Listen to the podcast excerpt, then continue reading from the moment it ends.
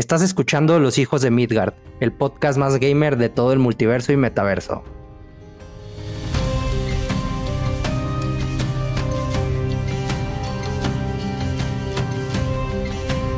¿Qué onda, Richo? El día de hoy tenemos un episodio muy especial porque por primera vez en Los Hijos de Midgard tenemos una invitada relacionada con el mundo del doblaje que pues ha hecho voces de personajes tanto de animes, series animadas, de películas y pues démosle la bienvenida a Carla Tobarricho. hola, ¿cómo están? Hola, hola. ¿Qué tal, Carla? Eh, pues ahora sí que se logró después de ya varios de varias semanas que por ahí contactamos a Carla, este estuvimos, eh, digo, luego, luego nos aceptó, nos dijo, va, le entro, este, y pues muy contentos de que, de que hayas aceptado, de que estés aquí. No, muchas gracias a ustedes también, gracias por la invitación. y pues un gusto.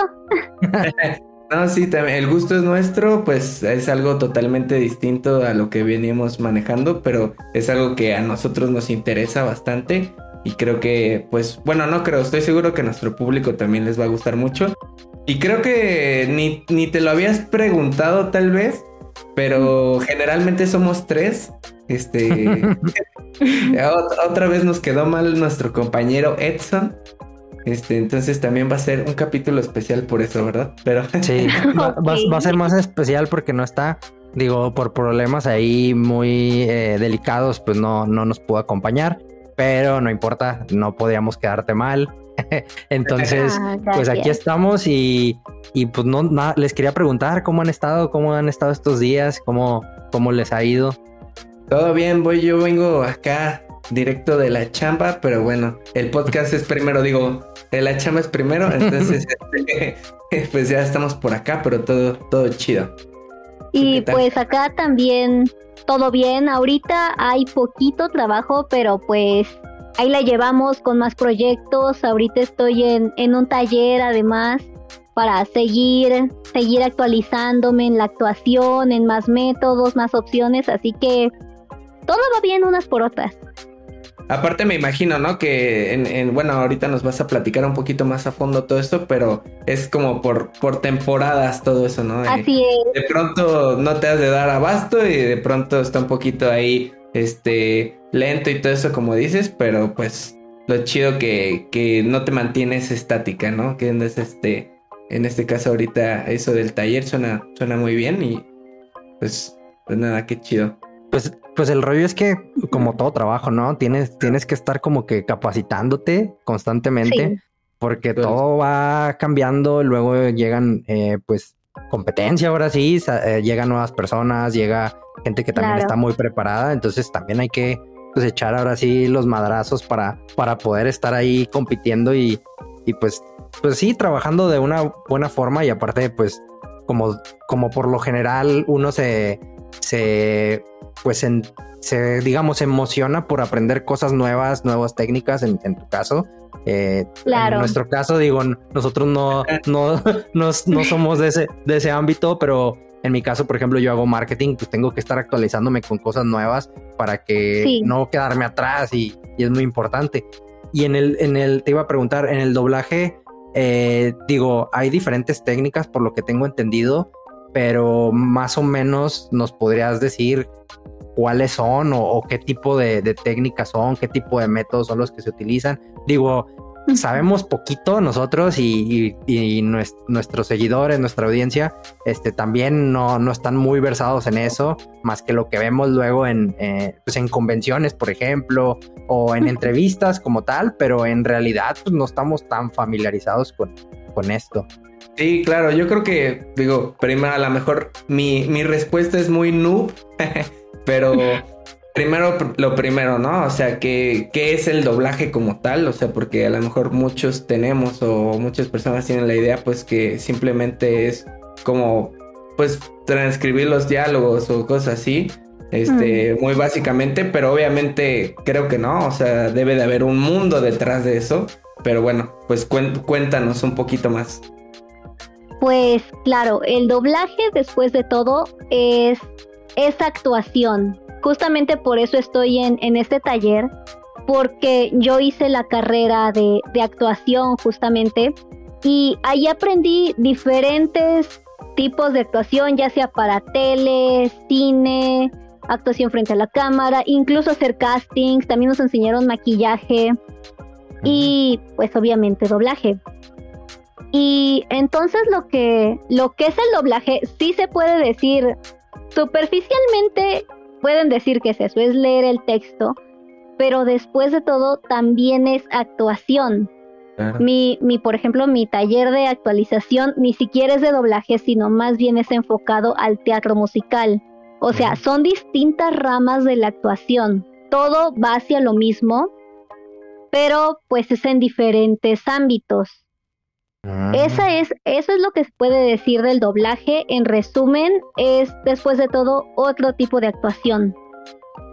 Y no es que haya aquí diferentes técnicas de actuar en el doblaje, sino que más bien es aprender también a conocer a los directores con los que trabajas y sobre todo el actor tiene que estar muy atento a escuchar a su director porque en doblaje, a diferencia de cuando son llamados de teatro o de cine, tenemos mucho más este mucho ¿cómo puedo decirlo? tenemos muchísimo más trabajo porque son cosas más chiquitas y abarcas más tiempo, abarcas menos tiempo. Y más ahorita que son los llamados remotos, puedes tener mucho más llamados en un solo día. A veces hay, hay veces en que nos tocan hasta, en promedio pueden ser nueve llamados al día, tal vez más, tal vez oh. menos, también dependiendo de tus looks. Y por eso tienes a diferentes directores. Hay veces en que, de hecho, mm, no sé si han visto mis trabajos de anime. Sí, sí, sí. Hubo, al mismo tiempo en el que grabé Arifureta, estaba grabando Rumble Garandol. Y trabajar con esos dos personajes para mí fue toda una aventura y sobre todo un aprendizaje porque los dos directores me pedían cosas muy diferentes. Para Arifureta que era una niña, que era una niña así súper, súper tirana, era una niña tirana. El director me pedía cosas muy diferentes a lo que yo veía. Yo veo una niña tirana, una niña que después de todo tiene explosividad a pesar de que lo tiene muy, muy guardado y el director me pedía eso, el director me decía, no explotes la voz, sino ve hacia adentro. Es como si lo hablaras a ti, porque después de todo estás muy maquiavélica, estás muy en tu mente. y a la hora tenía que trabajar con... Ah, no, ese era Arifureta. No, con Rumble Garandol, fue eso. Rumble Garandol. Era Yakumo. Y con Arifureta, a pesar de que también era una niña tímida, que después para los que vieron, después ya se volvió mega loca y explosiva y, y levanta muertos. El director, yo salía y me quedaba con la imagen de, de grabar a, a, la niña de Rumble Garandol. Y el director me pedía lo contrario. El director era de explota, explota, no tienes que, no tienes que contenerte. Y yo así de ah. Y, y sobre todo es eso, más bien en esta actuación, en este tipo de actuación, lo que tienes que aprender es que a diario no sabes lo que te va a tocar. El doblaje es una caja de bombones. No sabes qué director te va a tocar y qué método tenga él, pero sobre todo es eso. Se trata de mucha, mucha escucha, no solo al personaje, sino también a tus directores. O sea, es un, es un grado de adaptabilidad muy cabrón. O sea, eh, ya es, o sea, sí es, no sé, está, está muy, muy chido, muy, muy interesante. El, o sea, la manera en la, en la que se puede lograr, digamos, eso. Y también, digo, no sé, yo, bueno, te quería preguntar eh, de, lo, de, en cuanto a cuando te piden un personaje, eh, te dicen que no, por ejemplo, no sé, te, te dicen que no veas el, el doblaje en, en, japonés o en otro idioma, o, te dicen chécalo y más o menos es así, o depende del director, o no, no sé. Digo, es que yo he escuchado que luego algunos les dicen, no, no lo escuches porque no quiero que suenes como él, sino que le des tu propio, le, des tu propio toque, ¿no? Entonces, no sé si es así con todos o cambia dependiendo del director, como ahorita mencionas. Digo, es una pregunta que, que tal vez la tengo porque pues veo anime y luego digo, es que el doblaje que hacen Ahora me tocó el de, por ejemplo, el de Chainsaw Man, que vi el doblaje de, de Denji. también pensé en hace, ciertos, hace ciertas cosas que a lo mejor suenan más cagadas que en japonés, ¿no? O sea, el personaje es un poco más eh, chistoso, por así decirlo, este, que en japonés. Digo, en japonés también es chistoso, pero le da como que otro toquecito. Entonces, no sé ahí qué tanto te dejan experimentar a ti o tiene que ser exactamente como como viene en el anime original o no sé, digo. Mm, no, justo en esto, como lo decía hace un rato, igual, para mí el doblaje es una caja de bombones porque en verdad no sabes lo que te va a tocar. En realidad llegas tú, o incluso ahorita que ya es remoto muchas veces, te dicen el nombre del proyecto, pero incluso les ponen a veces nombre clave. No sabes ni qué es. Y ya cuando estás en el atril, ya más o menos ubicas. Es justo lo que, lo que por ejemplo pasó hace un año, porque hace un año querían, yo, yo publiqué en Twitter así de la nada, de que yo quería hacer a Usaki-chan. Y de repente creyeron que yo ya había visto Usaki-chan, que yo ya sabía todo, que y ya por eso andaban como que los fanáticos. Y yo así de, no, solo me gustó la monita. Así de, no voy a imitar la voz, sino que cuando yo la vea, voy a saber lo que voy a hacer. Y a, veces, a veces pasa eso con los proyectos. Hay cosas que ya llegan de antes y hay cosas que, que son nuevas, que están a dos semanas de que salgan. Mm, por ejemplo, me pasó con. Ay, ¿cómo se llamaba este? Boogie Pop Phantom, que yo lo vi en Locomotion. Pero. Y yo le comenté al director, así de esta cosa le pasaban en Locomotion. Hasta me acuerdo del anuncio y de la musiquita. Y el director era así de no sabía y yo así de, qué curioso. y, y es así, a veces no sabes del proyecto hasta que, hasta que ya está en tus manos, hasta que llega, es cuando lo ubicas. O, por ejemplo, no sé si vieron, yo, bueno, no sé si me siguen en Twitter y ven que comparto mucho sobre una empresa que estamos tratando de levantar unos amigos y yo, que es Geeko. Mm, sí, que hacen el doblaje de, bueno, no, les, no sé si hacen el doblaje como tal, pero vi que les gusta el la serie esta de, los demonios, de que es como. De Hasbin y sí, sí, sí, sí, sí, justo ahí lo que pasa es que tenemos ahí una mezcla muy, muy divertida. Porque ahí nosotros ya conocíamos el proyecto desde que salió. Nos, nos gustó tanto que por eso dijimos, vamos a echarle ganas. Ahorita no somos todavía el doblaje, pero estamos trabajando para que le llegue a la, a la creadora de la serie el proyecto y nos lo haga oficial para que se, para hacer nuestra empresa con eso, empezar con el pie derecho con todo.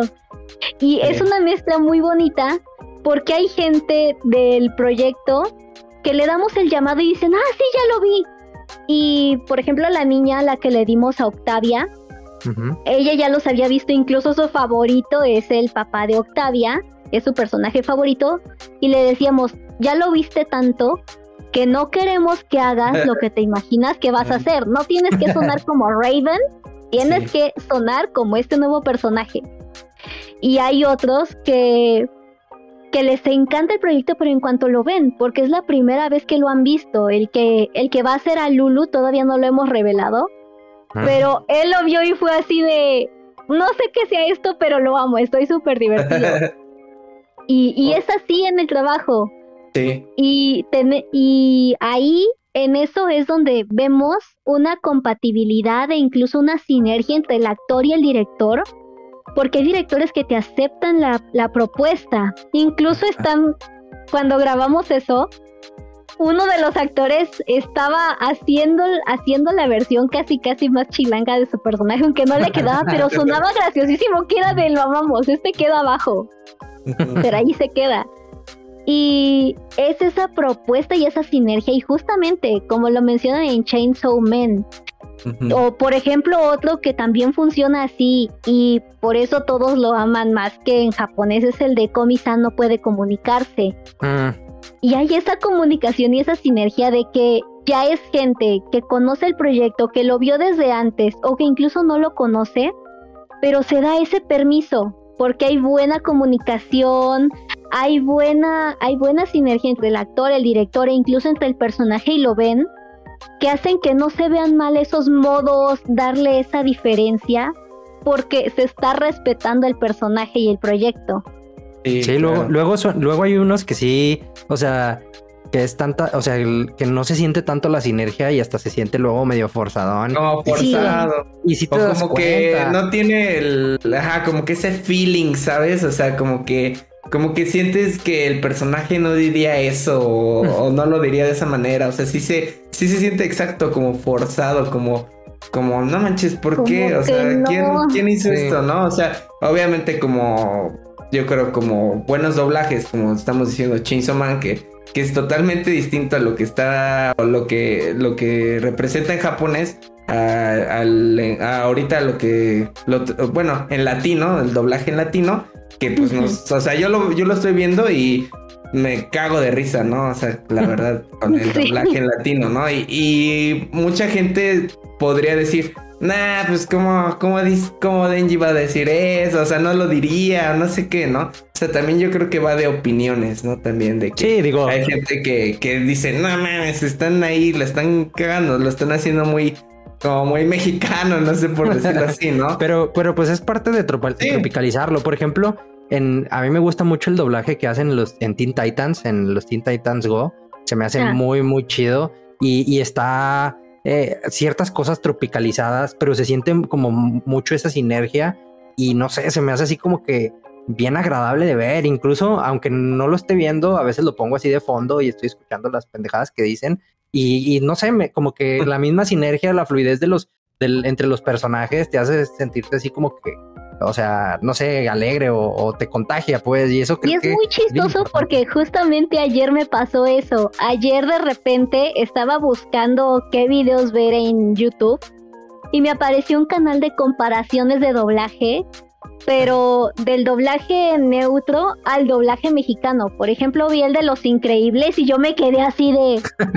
Ah, no me di cuenta de lo mexicano que sonaba hasta que escuché el neutral. Igual con la de Río vi la de Río y yo así de, ahorita me doy cuenta que esto, que todo el tiempo vi la mexicana y nunca, y, y encajaba tan bien que no sonaba raro, pero sí había otras que sí eran como de, ay, esto suena que lo quisieron sonar. sí, muy forzado.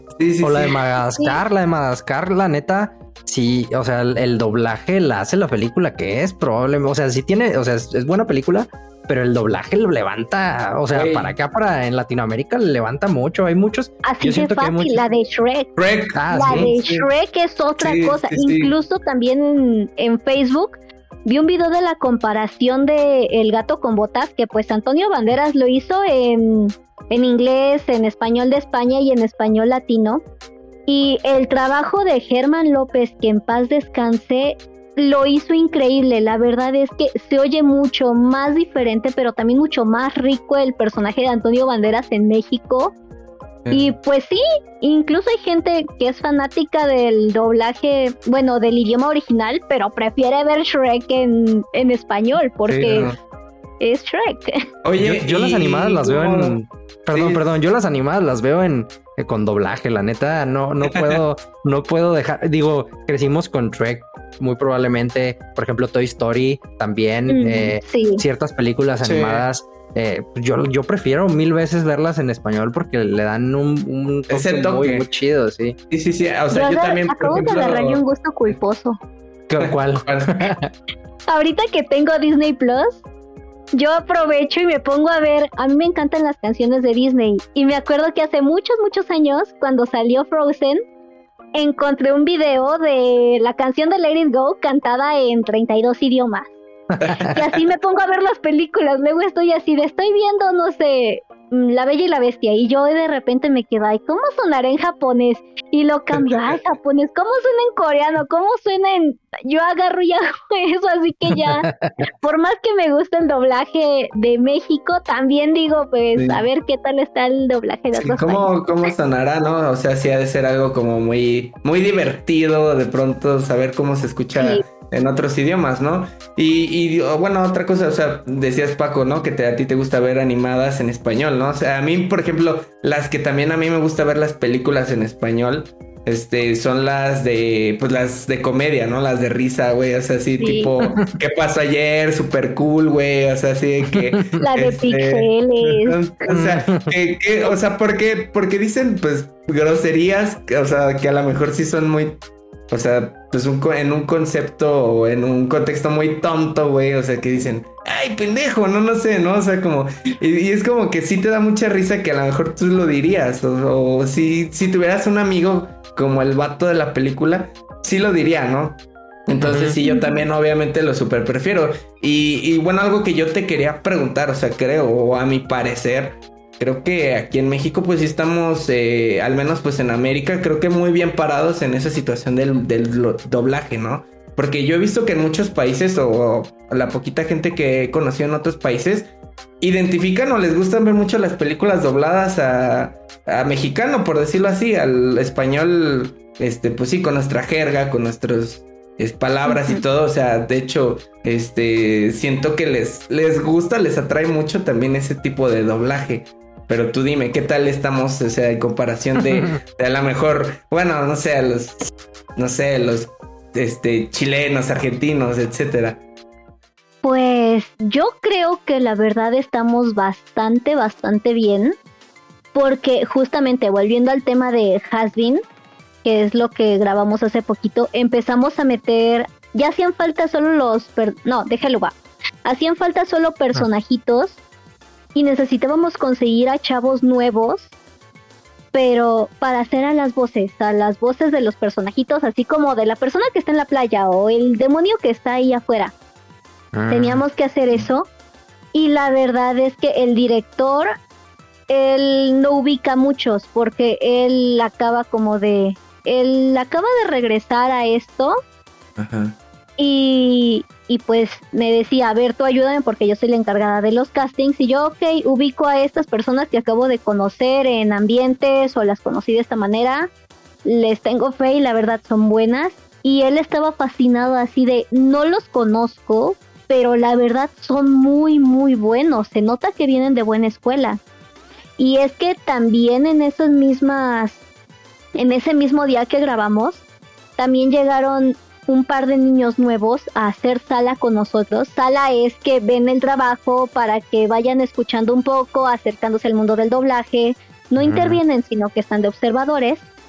Y esos niños estaban así fascinados. Y a ellos justamente les pregunto, ¿de dónde vienes o qué estudiaste o algo? Y ellos están empezando también en la escuela donde yo estuve, en la carrera en la Andrés Soler pero dicen es que también estamos buscando escuelas nuevas y por ejemplo uno se acaba de meter a, a una de las escuelas donde estudiaron otros chicos que estaban ahí del grupo de ambientes con muy buenos maestros, así que había antes, cuando yo empecé, supe que había una pequeña crisis en el doblaje que estaba empezando a explotar.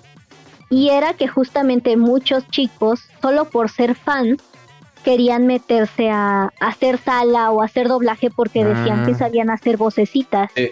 Y actualmente no, actualmente ahorita los chicos vienen de buenas escuelas porque justamente muy buenos maestros están sacando buenísimas escuelas, la escuela de Tony Rodríguez, la escuela del maestro Carralero, la de Alfonso Obregón, o sea, en verdad ahorita hay un esfuerzo por aprender y eso es lo que hace que las nuevas generaciones de doblaje vengan muy, muy bien preparadas. Ah, ok. Yo me acuerdo que, que yo estudié comunicación y me acuerdo que una clase, bueno, llevé una materia que era parte de, actuación y de doblaje. Y me acuerdo que hicimos el, bueno, era pues un trabajo de un proyecto escolar, ¿no?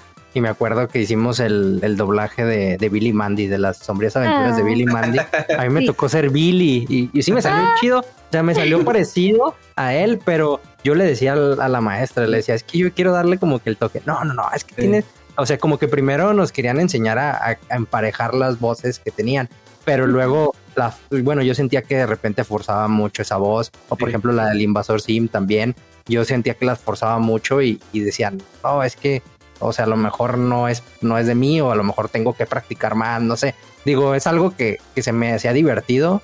Obviamente yo no le, no le agarré el gusto como a lo mejor otros compañeros, pero sí se me hacía muy divertido hacer este tipo y pues lo, hacía como proyecto a ver, ¿no? Échate eh, una, una frasecita de Billy. Sí, de Billy. No, no, no, ya tiene mucho que, que, dice ese proyecto. Ya, ya le cambió la voz, dice, ¿no? Sí, ya, ya, sí. ya llegó la libertad.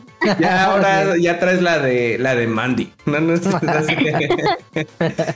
Oye, yo te quería preguntar, eh, ¿cuál fue, digamos, la voz? O bueno, es que ahorita decías que que, está, que estudiaste actuación, ¿no? Y, y, supongo que dijiste, me gusta el doblaje y le empezaste, te empezaste a dedicar al doblaje.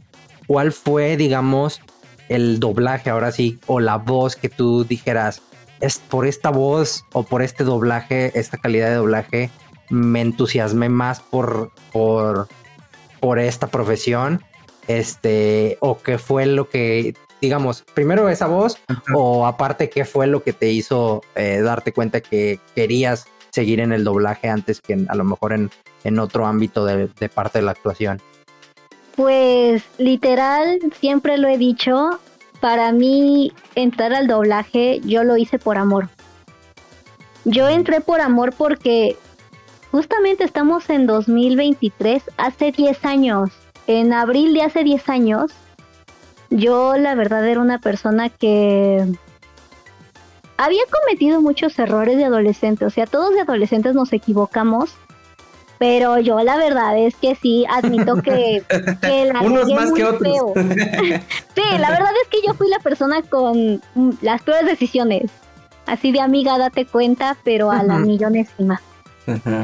Esto me hizo hacer muchas estupideces. En este caso, yo yo quería hacer música cuando era niña, tocaba el violín.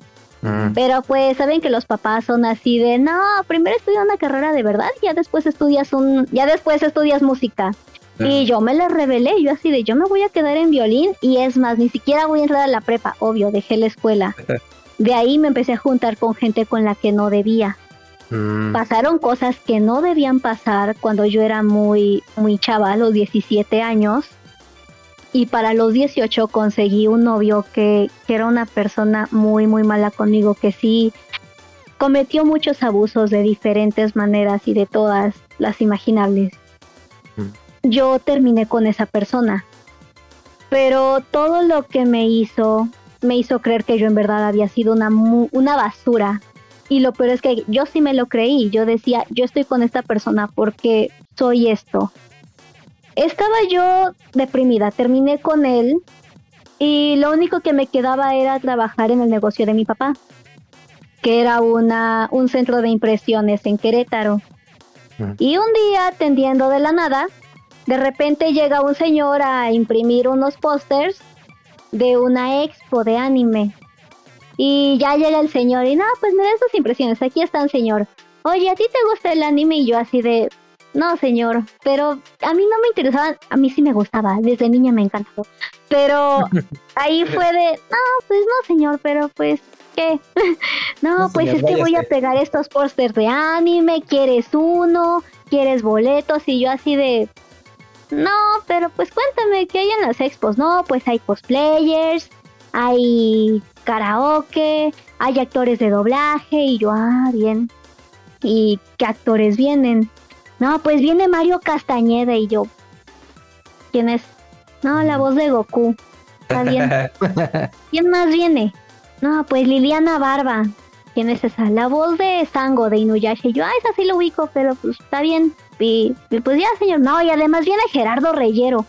¿Quién es Gerardo Reyero? La voz de Freezer. Y yo, ah, pues qué padre, señor. Se cuida, pega el póster y se va.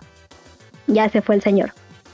Y a los cinco minutos dije, pues no tengo nada que hacer. En ese día no había nada de gente en el negocio de mi papá. Y prendí la tele. Lo primero que prendo, a mí me gusta mucho ver películas. Así que prendo la tele, le pongo en TNT y pasaron lo que nunca en la vida han pasado, lo juro, juro. Que nunca en la vida han pasado la película de B de Venganza en español en la tele. Siempre la vi en inglés. Y a mí, a mí siempre me ha encantado ver de Venganza. Está actualmente tal vez en mi top 5 de películas. Y de repente estaba en español y me pongo a escucharle en lo que estoy atendiendo y de repente me doy cuenta de algo. Que la voz de B es la voz de Freezer. Y yo dije, voy a conocer a la voz de B. Busqué al señor, ya se había ido, pero tengo una amiga desde secundaria que también le encantaba el anime. Y yo así de, Lopita, consígueme los boletos para el anime. Fuimos las dos. El domingo a las 3 de la tarde era, sí, el domingo a las 3 era la presentación de Gerardo Reyero. Yo desde las 11 de la mañana estaba ahí desde las 11 de la mañana así esperando si estaba afuera o algo porque yo quería conocer a la voz de B. No había nada de, de B ahí, solo un llaverito. Y dije, no, pues un llaverito, pero pues está bien. Y ya dieron las 3 de la tarde. Yo me senté ahí para escucharlo.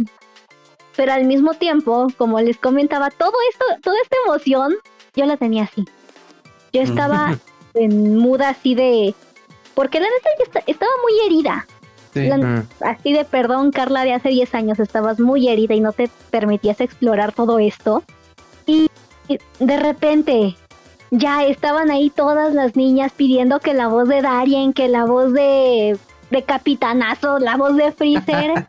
y ya así de, no, pues nada más queda una persona, pidan y pues ya se va. Y yo ahí se me salió el mood de ahorita. Ahorita llego en el mood y, la voz de B! Y así de, y él, oh, claro, niña, ¿cómo te llamas? Y yo así de, ah, soy Carla, señor. Oh, sí, estuvo a punto de hacerla y dijeron, no, se cancela ahorita, ya es hora de que empieces a firmar. Y yo así de, yo estaba así de, no puede ser. Otra vez volví al muda, así de, seria ya, ponte ahí a esperar a que sea tu turno, que te firme tu llaverito. X. Ya dos horas para la fila de Gerardo Reyer. Dos horas después llego y me dice, oye, eres la niña que quería la voz de Bello. Así de, señor. No, déjame hacer la voz de B. Y hace la voz de B. Y me dio un abrazo tan genuino que, que es lo que digo. En ese momento todas las piezas de la Carla rota se reacomodaron para decir, quizás no soy la única persona que haya vivido esto, quizás haya otras situaciones, quizás haya hasta peores situaciones, pero a mí la verdad me gustaría ayudar a reparar las piezas que alguien pueda tener rotas con un abrazo como Gerardo Reyero lo hizo. Ah, y pues de ahí fue cuando, cuando le dije a mis papás así de papás, voy a retomar la escuela y así de, ah, bien. Y, y así de, sí, iba a hacer actuación y ellos ya estaban así de, Carla, estás tan, estabas ya tan deprimida que estudia lo que quieras. Y yo, sí, actuación, ok, en la Ciudad de México. ¿Qué? O sea, aquí tienes la escuela, Carla. Y yo así de, no, pero él estudió allá, Gerardo Reyer estudió allá y yo quiero estudiar allá. y, y así fue como terminé llegando hasta acá, por una historia. no, pues está, muy particular, o sea, creo que, o sea, pues no sé, conociste a un ídolo rápidamente, ¿no? Que te hizo darte cuenta de, de eso, o sea, que sí lo hiciste como algo tangible, ¿no? Porque muchas veces, pues, mucha gente tiene ciertos ídolos musicales, eh, no sé, de lo que sea, o de actrices, actores, pero no puedes tener ese acercamiento, ¿no? Y creo que, pues, tú tuviste como súper suerte, estabas como en ese, ese momento, pues sí, como vulnerable y, y neta, qué chido que te pudo haber pasado algo así, ¿no? O sea, creo que no, no hubieras encontrado mejor forma de animarte a estudiar eso, ¿no? Y qué, qué chido, o sea, la neta está muy chida la historia. Como que todo, como que todo se acomodó, ¿no? Todo fue así perfecto para que pudieras decidir a, a, pues a darle al doblaje y ya, qué chido.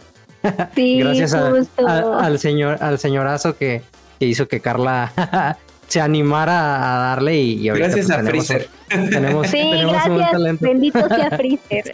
Freezer es, podría ser muy malo en el anime, en, Dragon Ball, pero. Pues, pero es la persona. Sabemos que detrás no. No.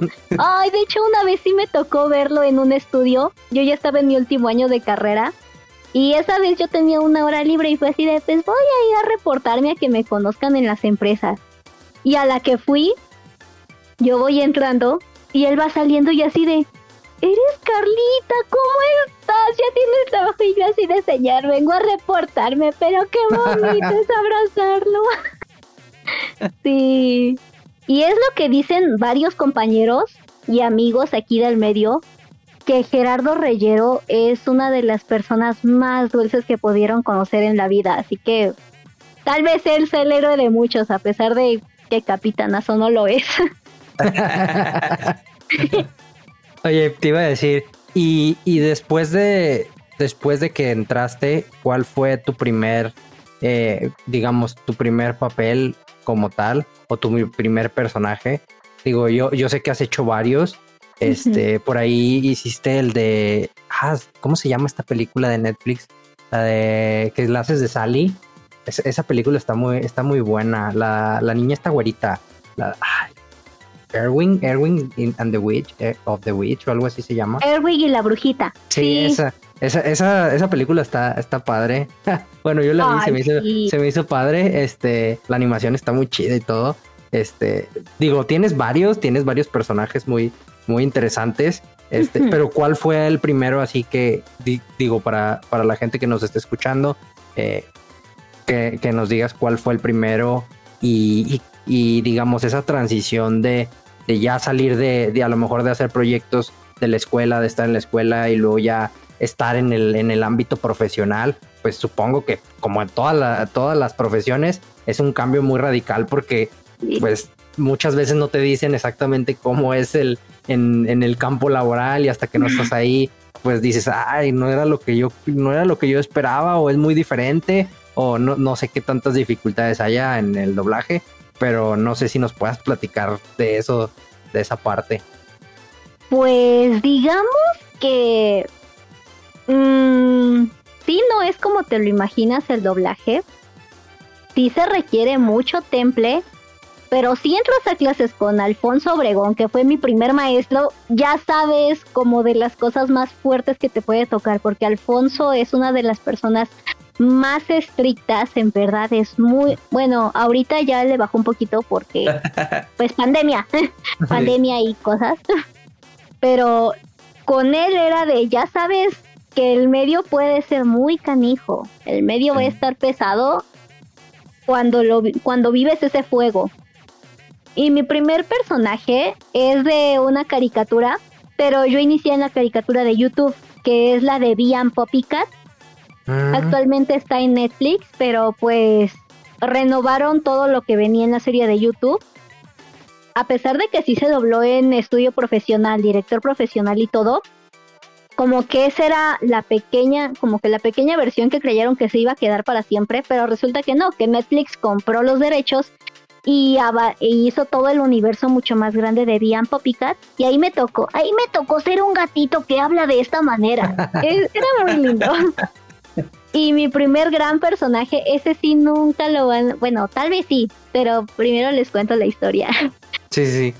Em, esa vez, a mí una de las directoras que más me inspiró, porque fue con las primeras con las que me reporté y ella me enseñó muchísimo a reportarme, a actuar, y es maestra de, de teatro, así salida de Lena, de una grandiosa, grandiosa actriz, es Rebe Patiño y fue ella la que me dio mi primer personaje en una serie mucho más grande, con un personaje mucho más grande.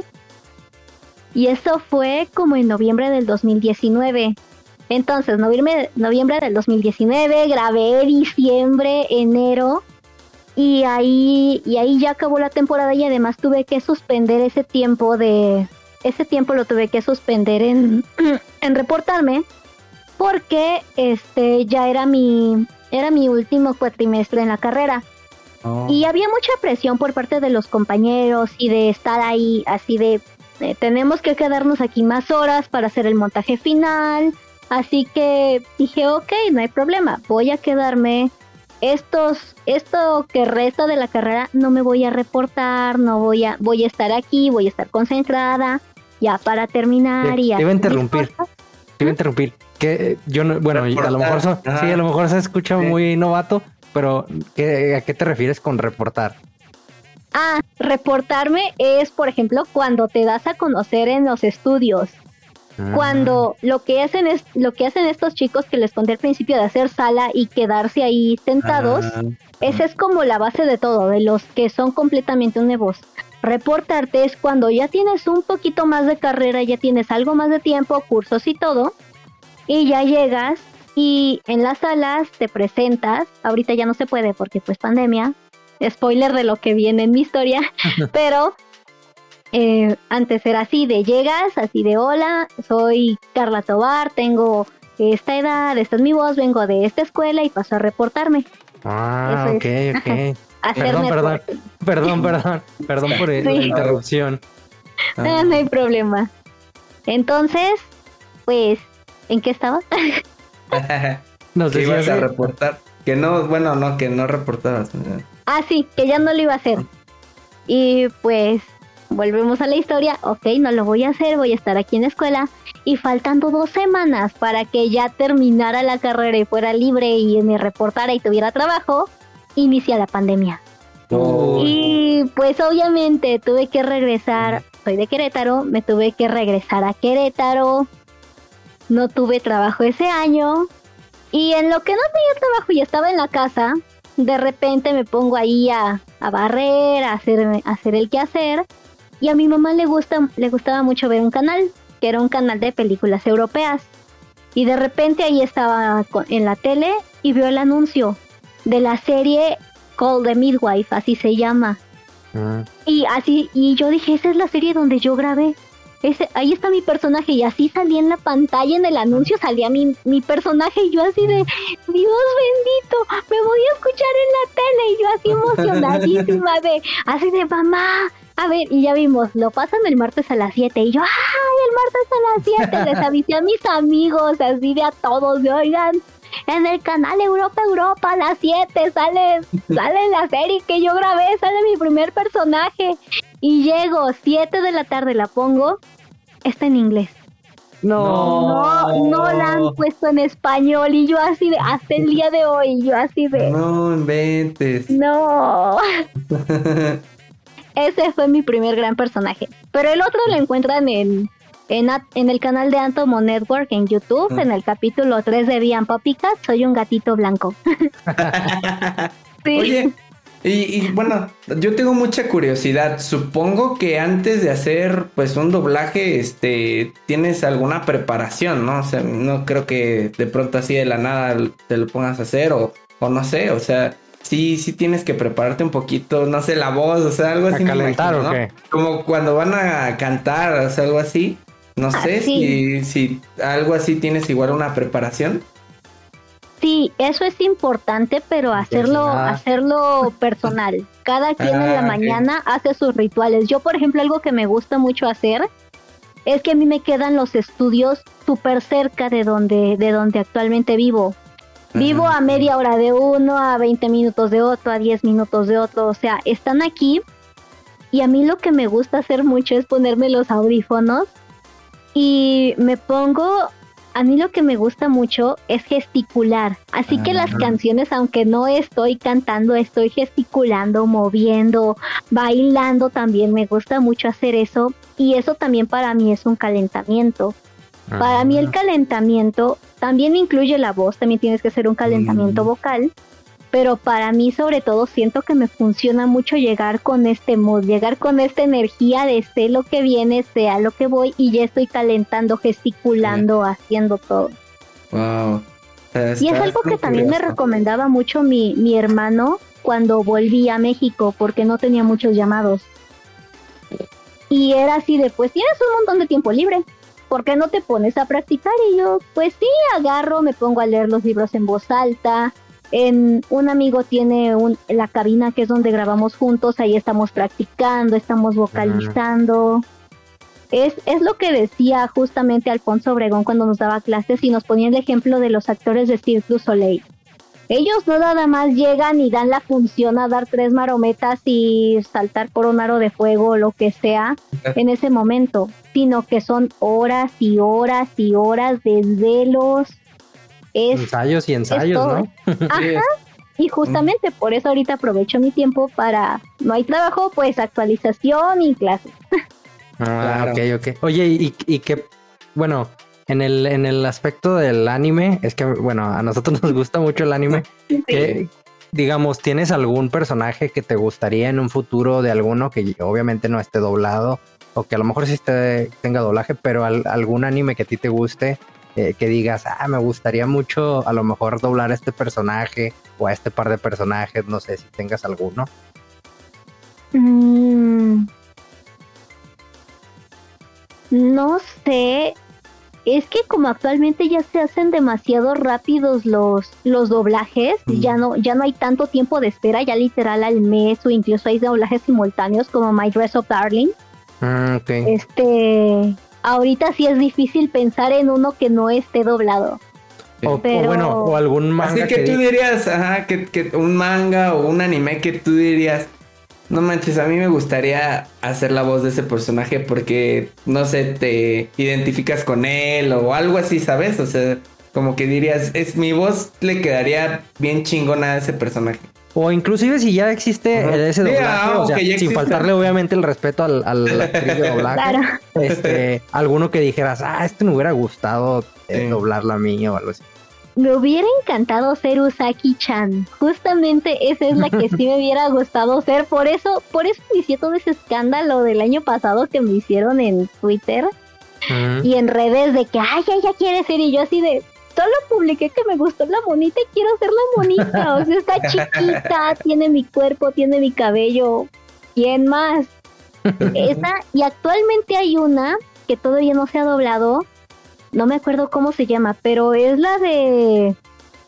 Parece que es una chica medio tomboy que se junta con un chavo que la tiene súper frenzoneada. Es una pelirrojita. No me acuerdo cómo se llama ese anime, pero justamente es. No, no, ahorita no agarro cuál sea. Luego, ahorita que salga de la conversación, busco la imagen y se las paso. ok, ok, va, va. Sí, este pero si Usaki-chan me hubiera gustado mucho ser. Este, para los haters. estar en el de en el de My Dress of Darling, ese anime me encantó, pero pero ahí sí no me tocó, pero si me hubiera tocado ser un personaje ahí, más que feliz. ¿Y, te gusta más el, el, doblaje o en general eh, te gusta por igual o te gusta más el, el como tal el doblaje de, de, películas o de o en especial en anime o qué, qué es lo que tú consumes que dirías, ah, me voy por este por este tipo de doblaje? o por este tipo de contenido más bien o formato o no te da igual y, y, te gusta de ambos. un llamado es un llamado o algo así. yo soy fijada, yo soy, antes no lo era, pero ya aprendí a ser medio picky y pues la ventaja de ahorita es que ya puedes agarrar y puedes ver cualquier cosa, ya sea en el idioma original o en el idioma doblado o incluso yo que agarro Disney y me pongo a ver las películas en coreano para escuchar cómo siguen cantando en coreano o en francés o en chino. Así que cuando algo me gusta, me gusta investigar qué, en qué idiomas tiene que esté bueno.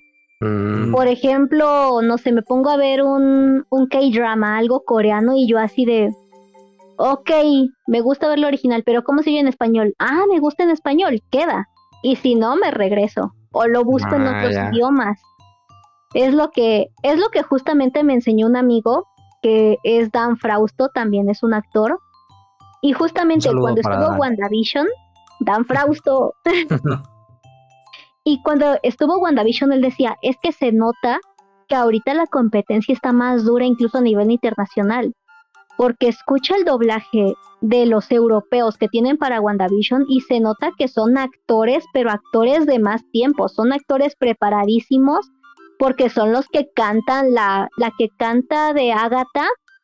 Se nota que tienen, que tienen muy buena escuela, que están muy bien, muy bien preparados en España o en Italia, en Francia. Todos tienen todos se ve que son de escuela y por eso me gusta tanto ver todo ese contenido en otros países.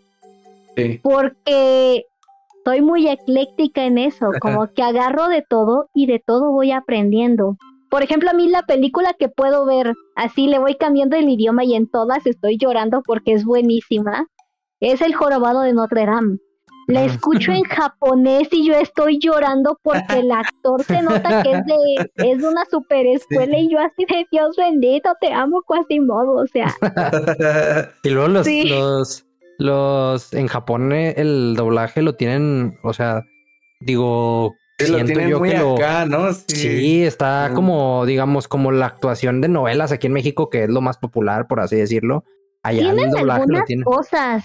Mm. Tienen, fíjense que tienen algunas cosas, porque, por ejemplo, ayer me pasó como que en los 90 siento que todavía no le picaban los japoneses porque en me pongo a investigar, me pongo a verlas en diferentes idiomas, vi La Bella y la Bestia en japonés y fue de eh.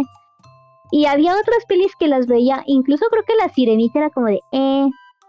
Y ayer me puse a ver una película que era la biografía de Tina Turner y me puse a verla en español y volvemos a Rebe Patiño, que estaba increíble y dije, a ver en qué otros idiomas está. Y en japonés era como de... Eh, y es que justamente siento que actualmente se están volviendo mucha potencia ellos en animación, así como los coreanos, porque ya saben hacia, ya saben hacia dónde están llegando, saben que ahorita ya, ya no es nada más lo estoy grabando para mi país, sino que ya los estamos escuchando en todos lados. Sí, sí, el, rollo es, yo siento, o sea, no tanto el hecho de que, de la calidad, porque a mí en lo personal me gusta más el, doblaje este, mexicano, este, pero siento que el, como que los tienen, o sea, los tienen muy rockstars, digo, también aquí en México, obviamente, pero allá sí es bien exagerado y, y, luego, luego salen el rollo de de estos de que hacen alguna tontería, eh, abusan de algo o se o hacen alguna tontería, ¿no? Una pendejada. y luego, luego se cancela porque pues, son como que muy, muy referentes de, de, eso. Pero siento que, que pues, nosotros, o sea, tenemos actores y actrices, o sea, mucho mejores que muchos de los de allá. Fácil. y siento que debería de ser más valorado, o sea, ya lo es, pero siento que debería ser aún más valorado aquí en México y en Latinoamérica en general. Siento que le deberían de dar más fuerza porque pues lleva mucho trabajo, o sea, no es cualquier cosa, como ahorita lo comentas, o sea, es estar actualizando, estar estudiando, estar trabajando, tener buenos maestros, o sea, es estar constantemente mejorando tu, tu o sea, tu actuación como yo tal. Creo que también pues tener la habilidad, ¿sabes? O sea, sí, sí, sí, no cualquiera. Digo, por mucho que estudies, por mucho que todo, siento que sí tienes que tener por ahí esa, esa habilidad en tu, pues en tu, ¿qué es tu voz, ¿no? O sea, sí. Pues en, general, ¿no? poderla expresar, ¿no? O sea, sí, es el talento, la disciplina, la preparación, es, es un malabar de cosas para, para hacerlo. No es como estar aquí haciendo un podcast y nomás diciendo tontería y media no, como nosotros. no, ni tanto, porque la verdad, a mí, por ejemplo, algo que me encanta actualmente eh, son los creadores de contenido. A mí me encanta ver creadores de contenido, pero hasta yo digo, o sea, no nada más es agarras y tienes tu celular y te pones a hacer algo. Por ejemplo, hace unas horas antes de grabar, em, abrí mi TikTok y no hice nada, yo así de solo grabé tres cosas y fue de... En verdad requieren mucha disciplina y un ingenio increíble. Sí, tienes que, estar, tienes que estar como con mucha creatividad, o sea, en general. Ah, yo, yo le decía nada más por aquí echarnos, echarnos carrilla, pero sí tienes que, sí, o sea, hablando de en general, no, no de nosotros, sino que en general de creadores de contenido, también mucha gente, y lo hemos platicado en otros episodios, mucha gente dice, no, eh, eh, como los streams, ¿no? Es sentarte y ponerte a platicar y a jugar. No, o sea, hay gente, hay gente que, o sea, se prepara, prepara guiones, prepara de lo que va a hablar, la estructura de su stream, eh, se organiza en horarios. Sí, los speedrunners también, o sea, sí es gente que se prepara, o sea, pues duro. Yo me acuerdo que empecé por, por andar también de inventado, hice un TikTok de, de un juego que, que le doy muy seguido y me puse a hacer como que lore y me puse a investigar sobre cierta parte de la historia y empecé a sacar como que eh, esta historia que no se cuenta dentro del juego, que está en los libros dentro del juego. Y así empecé a hacerlo, ¿no? Empecé a hacer videos nada más con mi voz y pues, hay animaciones del juego. Y empezó a tener así vistas, ¿no? Pero llegó un momento en el que dije, madres, o sea, hice como seis videos y no sé, subí a 2000 mi, mi, mi TikTok, ¿no? De seguidores luego, luego. Y dije, pues le puedo seguir, pero es, o sea, o sea, estoy trabajando y es llegar a hacer los guiones, es grabarme, es editarme, o sea, no es cualquier cosa. Y digo, no, no, deja, veo cuando tengo tiempo porque, o sea, si le quiero dar, pues me tengo que ponerme a trabajar, literalmente, o sea, y es llegar de mi trabajo y seguir trabajando, ¿no? Entonces dije, pues deja veo, deja veo qué, qué tanto puedo, o sea, qué tan conveniente es eh, el seguir haciéndolo. Y si es un trabajo muy pesado, o sea, no cualquiera se puede aventar nada más a hacerlo. Y igual sí, a mí tengo amigos que me han dicho, tengo amigos que, que hacen streams y yo agarro y estoy aquí aburrida, no sé, ya después de un día de trabajo estoy aquí y le envío un mensaje así de, oye, ¿vas a hacer stream? Y es así de, te voy a escuchar. Y él así de, no, porque acabo de regresar de mi trabajo, tengo que revisar esto, tengo que hacerlo, no he preparado el guion de mi otro contenido. Es como de, wow, en verdad hay una chamba atrás. Y, y también como actores de doblaje, no es, no es solamente llegas y grabas. Incluso Alfonso era lo que nos decía, así de cuando llegas, no tienes, para él la regla era no ves tu guion, es ves a tu personaje y más que ves a tu personaje, ves los ojos de tu personaje, porque en los ojos está todo, te puede decir una frase, pero en verdad los ojos te pueden decir lo que en verdad está diciendo. Justamente de ahí también surge lo que son las caracterizaciones. No nada más llegas y le pones la voz chistosita porque porque suena chistosita y tienes ganas de darle una voz chistosita. No, sino que ves al personaje y a veces, a veces me pasa que estoy grabando y hasta me doy cuenta así de cómo terminé, no sé, con las rodillas hacia abajo, con los hombros hacia adelante. en que, no me di cuenta. Toda contorsionada ya. Sí, pero eso sí porque tu personaje te lo pide. Claro. de, hecho, de hecho, este porque lo estás como que sintiendo, me imagino, ¿no? O sea, estás, lo estás sacando y de pronto no sabes ya, como dices, en qué posición terminaste porque te metiste tanto ahí, ¿no? O sea, es lo que dicen que el, dicen que el que hizo el doblaje del jorobado quedó jorobado, entonces no, nada, no se qué. Fui yo, entonces. oh no. Fue Cuauhtémoc Blanco. no. De hecho, al amigo con el que con el que grabo ahí en su cabina le da mucha risa porque ve los movimientos que hago y ve que son los mismos movimientos que está haciendo el personajito en la pantalla. Si me toca ser un niño agarrando una cosa, ahí estoy siendo el niño agarrando la cosa. pues sí, pero pues estás lo estás representando entonces totalmente, ¿no? Eso es, creo que digo, así debería ser, lo estás sintiendo, estás queriendo ser él y el personaje y a la vez el personaje está siendo tú, ¿no? Entonces, está muy chido, se me hace, se me hace divertido e interesante. Sí, está, está bien divertido y yo te quería preguntar de, ¿también te gustaría eh, hacer doblaje para videojuegos? Eso también lo he visto que, últimamente se está dando, o sea, cada vez más. Sí, porque antes... Y está muy chido y, y no sé, ahora que no sé si viste la serie de The Last of Us, que hacen la comparativa, hacen la comparativa, entonces dices, no manches, o sea, el doblaje que están haciendo, tanto de la serie como del juego, como, o sea, todo, o sea, todo el Están conectando. Están conectando y hacen los mismos que hacen las del juego, hacen las de la serie y, es exquisito, o sea, ver, ver la comparativa dices, wow, sí, están en otro nivel. Entonces, no sé si tengas algún juego que te gustaría, así como que dirías, ¿O te gustaría en general entrarle al, a los videojuegos, al doblaje? Es justamente lo que hablábamos hace un rato de cómo los japoneses ya saben lo que están haciendo porque el mundo los observa. Así fue el ejemplo de The Last of Us. Hasta ese respeto de que el cliente o, a quien se le ocurrió la idea pidió así de los actores originales que sean los actores también del doblaje. Y es que justamente eh, en un estudio al que voy donde grabé este Game of Thrones. En ese estudio se suelen grabar, bueno, Game of Thrones no, sino House of the Dragon.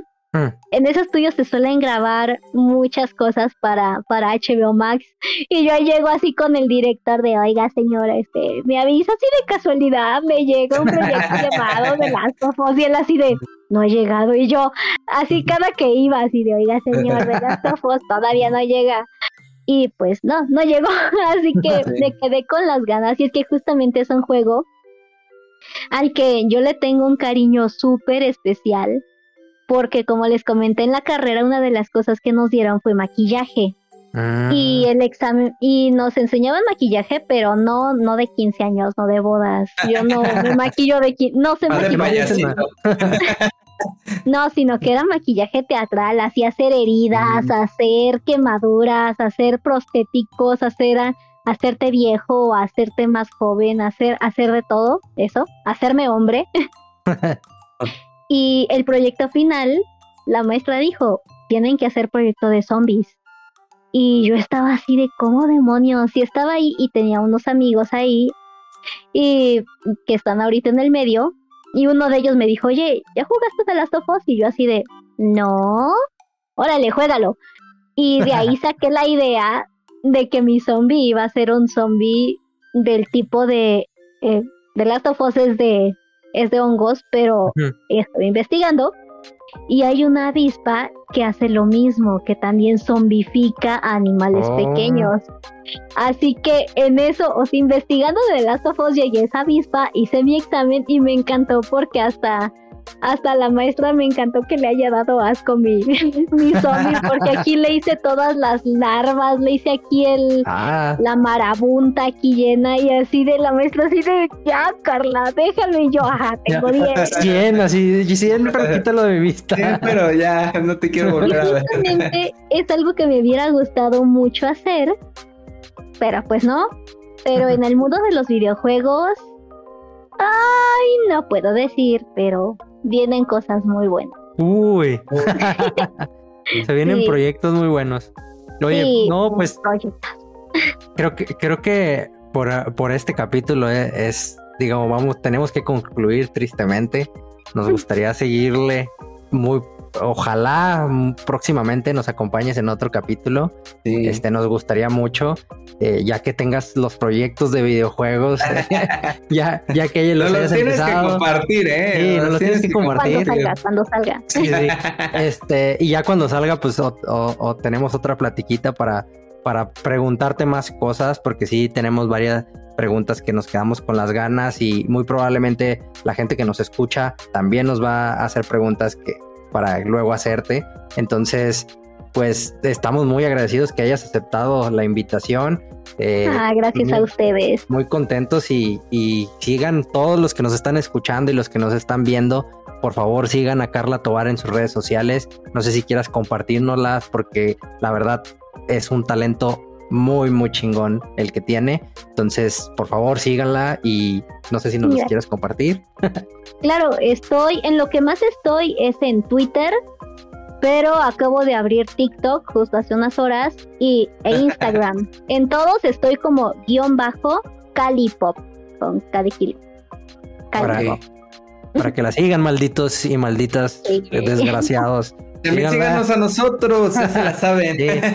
suscríbanse aquí al canal de YouTube. Si tienen algunas preguntas que quieran eh, hacerle próximamente, esperamos eh, acepte otra invitación, Carla, de estar por aquí. Si tienen algo que, o que nos quieran compartir alguna anécdota que hayan tenido en alguna convención como la que nos contó Carla, estaríamos muy, eh, pues muy contentos de leerlas.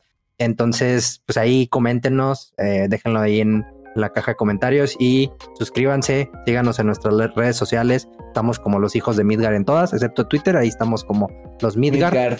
Y pues muchas gracias nuevamente por aceptar. Gracias, Carla. La verdad es que estuvo muy, muy interesante, está muy chingón. O sea, sí fue algo muy distinto y, y sí, bueno, traigo ahora ya otro panorama de lo que hace una actriz de doblaje. Ya obviamente creo que me van a ir saliendo todavía muchas más preguntas ahí. Te voy a andar molestando seguramente después. Claro, gracias a este, ustedes. Y esperemos que también nuestra gente que nos escuche, pues que tenga ahí este, preguntas y te las haremos llegar. Está muy, muy interesante y de nuevo muchísimas gracias que te animaste a estar por aquí.